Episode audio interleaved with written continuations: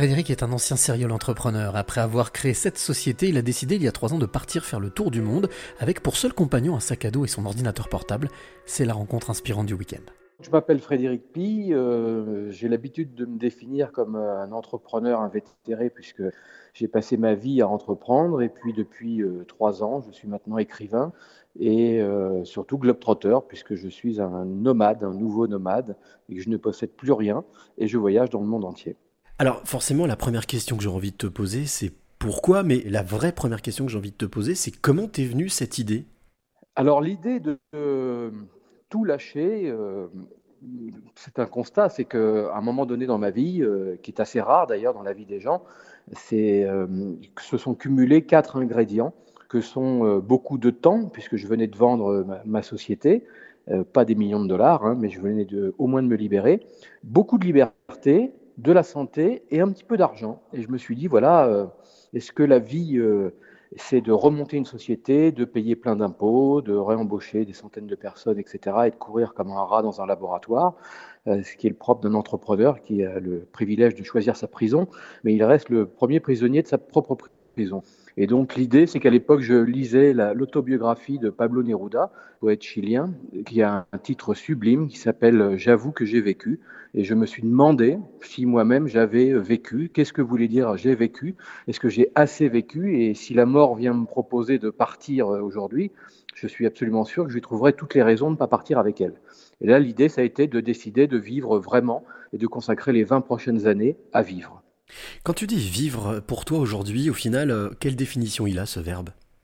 Bah, Vivre, c'est certainement le plus beau, le plus beau verbe. On, nous met sur cette planète sans nous avoir demandé l'autorisation. On est, et moi j'ai développé un concept, c'est l'obligation de vivre.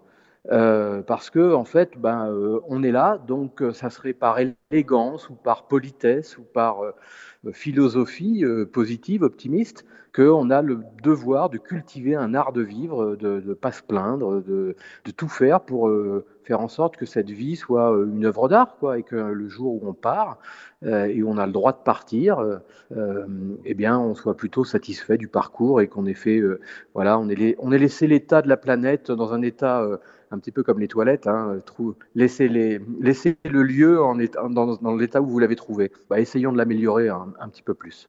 Tu parlais de, cette lecture de Pablo Neruda et qui a été un peu un déclic, mais est-ce qu'il y a eu aussi des, on va dire une rencontre ou euh, un événement qui a fait que ça t'a vraiment donné envie de sauter le pas? Alors, ce qui étonne souvent dans mon, dans, mon histoire quand je la raconte et on me pose tellement de questions parce que je rencontre tellement de gens par mes, sur les chemins du monde, comme dirait l'autre, c'est non pas que j'ai 56 ans, que j'ai décidé tout laisser et que j'avais une très jolie vie, donc j'avais aucune raison de tout laisser. Il n'y a pas de divorce, il n'y a pas de maladie, il n'y a pas eu de cancer, de crise cardiaque qui m'a fait réaliser qu'il fallait vivre. C'est juste une, boulimie de vie, une envie de vivre mieux, plus fort, plus intense, et puis d'aller voir les merveilles de, l'univers, de découvrir le, génie du vivant, et puis de rencontrer des gens euh, extraordinaires. Alors, dans les, on rencontre plein de gens, ils ne sont pas tous extraordinaires, mais je peux vous dire qu'il y a des sacrées, sacrées euh, rencontres, et puis on s'aperçoit qu'on est tous plus ou moins frères, qu'on veut tous à peu près les mêmes choses, et on se demande pourquoi euh, on s'accorde cette planète avec autant d'opiniâtreté et pourquoi on se fait la guerre. Justement, tu viens de dire quelque chose qui est très intéressant en parlant de cette fraternité universelle. Euh, maintenant que tu parcours le monde en tant que globetrotter, euh, qu'est-ce qui te frappe le plus quand tu es à la rencontre de ces personnes que tu ne connais pas du jour au lendemain et qui deviennent on va dire, des partisans de route? Alors, ce qui me frappe le plus dans, ce voyage, c'est ce que je dis souvent, c'est que moi j'étais athée. Euh, en plus, je porte le nom d'un pape, euh, enfin de 12 papes, hein, Pi, de Pi 1er à Pi 12, donc euh, je crois que je suis VIP au, Vatican et j'ai pu me passer de, toutes ces histoires de religion. Simplement, je crois que j'ai rencontré Dieu, et Dieu, c'est pas un monsieur sur une croix, c'est pas un monsieur avec une grande barbe, c'est pas pas la Wagbar et tout ça, c'est juste que la beauté de la planète est, incroyable. C'est-à-dire a, je, la Patagonie, la Nouvelle-Zélande, les, Andes, là aujourd'hui l'Afrique. Enfin, j'encourage tout le monde à aller visiter et ça sera une rencontre avec le, avec le merveilleux qui est quotidien. Euh, et, puis le génie du vivant, c'est-à-dire que quand on s'aperçoit qu'on est un tout petit rien dans un immense tout et qu'on est au milieu de cet écosystème ultra intelligent, c'est une autre façon de prouver un peu l'existence d'une certaine intelligence que les hommes appellent Dieu par commodité. Mais euh, je trouve ça absolument magique. Et, euh, et donc le problème, c'est qu'effectivement, il faut, faut, trouver des gens qui sont en accord avec ça, avec, en osmose, en harmonie avec cette, cette symphonie du vivant, on va dire. Et c'est difficile parce que euh, on croise beaucoup de choses qui sont dures à vivre, c'est-à-dire de, misère, de pauvreté, d'absurdité, et puis des gens qui n'ont pas conscience de ça et qu'il faut préserver cette maison qui est la leur et qui est surtout une maison qu'on leur a prêtée. Quoi. On est tous locataires de la terre, on n'est pas propriétaires. Est-ce que je me trompe si euh, je te dis que ce grand voyage que tu t'es lancé, dans lequel tu t'es lancé, a transformé ta croyance en foi? Alors je sais, je sais pas si je, crois ou si j'ai de la foi. Je me méfie toujours de ça parce que dans la liberté, j'aime bien aussi la liberté du libre penseur et d'essayer de, s'interroger en permanence, de douter, euh, de fuir euh, toutes les solutions faciles. Le monde est extrêmement complexe et la pensée doit être complexe. Donc, euh, donc voilà, j'évite de croire, j'évite, mais j'ai des convictions et puis voilà, je crois qu'il faut défendre ses idées et surtout quand ces idées méritent, voilà d'être défendues dans le sens où elles, vont vers euh, remettre l'humain au milieu de, nos systèmes, notamment économiques, euh, respecter la nature, être plus en harmonie avec, euh, avec le, vivant et, toute cette chaîne de, naturelle dans laquelle on, de, laquelle on dépend. Et puis, voilà, voici ma réponse est tout à fait coupée. Aujourd'hui, tu le disais, tu es en Afrique du Sud, tu as voyagé beaucoup, oui. pas mal. Oui. Euh, quelles sont les, on va dire, les, les deux, trois images jusqu'à maintenant que tu gardes en tête, que tu as en tête? Dans, dans, la plupart des voyages que j'ai faits, j'ai dû faire, je sais pas, 19 pays pour l'instant en trois ans. Euh, franchement, euh, la Nouvelle-Zélande, c'est un pays où on s'arrête tous les 5 km pour prendre des photos parce que c'est époustouflant de beauté. Euh, la Patagonie, j'invite les gens à aller découvrir la Patagonie parce que c'est certainement un des coins du monde où la Terre est encore à peu près préservée, où on se sent extrêmement petit face à l'immense beauté euh, de cette Terre. Euh, les Andes aussi, où j'ai eu des aventures, euh, notamment en moto. Je voyageais seul et en moto euh, à travers les Andes, à plus de 4500 mètres d'altitude. Et là-bas, c'est des plateaux, donc c'est 4500 mètres d'altitude qui durent des heures. C'est pas une montagne. voilà. Donc j'ai failli mourir de froid j'ai été rincé, etc. Donc ça, tout ça, c'est des souvenirs merveilleux. Le désert de l'Atacama au Chili également, où je suis resté coincé 20 minutes sous ma moto, seul sur un sentier un peu perdu. Donc ça, c'est des souvenirs forts parce que on voit euh, les difficultés passer très très près. Euh, et donc voilà, c'est et puis l'Afrique, l'Afrique c'est un pays que je commence, à, enfin un continent que je commence à découvrir. J'ai pas énormément accroché avec le Sénégal et là je, pars au Botswana, euh, en Namibie, Zimbabwe et Mozambique, ce qui fera une grande boucle en, en 4x4 et en solitaire. Et c'est pas simple. Euh, voilà, je, suis inquiet, je me pose des questions. Est-ce que ça va me correspondre? Est-ce que c'est un mode de vie qui va m'aller? Je sais pas. Mais euh, voilà, un, grand voyage autour du monde, c'est aussi une grande descente au fond de soi-même et c'est la plus belle des occasions. Il y a un mot qui est récurrent aussi que tu viens de dire plusieurs fois, c'est solitude, seul.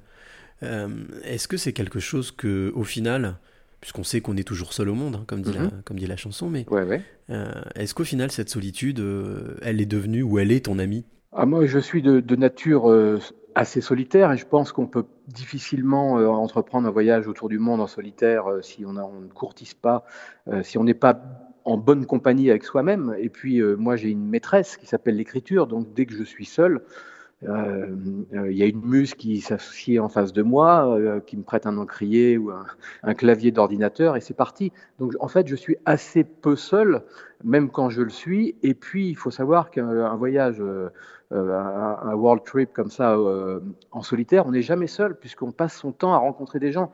On commence à être un peu plus seul dès qu'on est en couple, et on est absolument seul quand on est en famille, puisque peu de gens viennent vous voir. Donc plus on est seul, moins on est seul. Et au final, ce voyage, euh, je suppose qu'il aura un terminus. Euh, euh, est-ce que tu, tu l'imagines déjà ou est-ce que tu préfères plutôt laisser, laisser faire le temps et laisser faire les rencontres? Alors il y aura forcément une fin, parce qu'on ne peut pas voyager toute sa vie, même si aujourd'hui Je me demande pourquoi j'ai pas commencé ça plus tôt. Et pourtant, j'avais pas mal voyagé, mais je voyageais comme un touriste. Je voyageais, comme quelqu'un qui avait 15 jours ou 3 semaines à dépenser, euh, des congés payés à claquer, etc. Aujourd'hui, moi, je me suis donné un budget qui équivaut, allez, on va dire, à un, un petit 30 mètres carrés à Paris alors au lieu d'acheter un 30 mètres carrés, j'ai investi dans ma vie, je me suis donné un budget qui me permet de voyager pendant 4 euh, ans.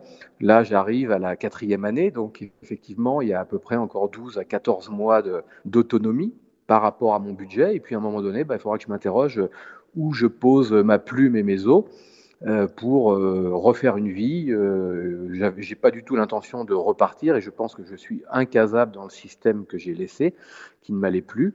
Euh, de, ces pays euh, très développés, très contrôlés, très euh, vidéo surveillés, très imposés.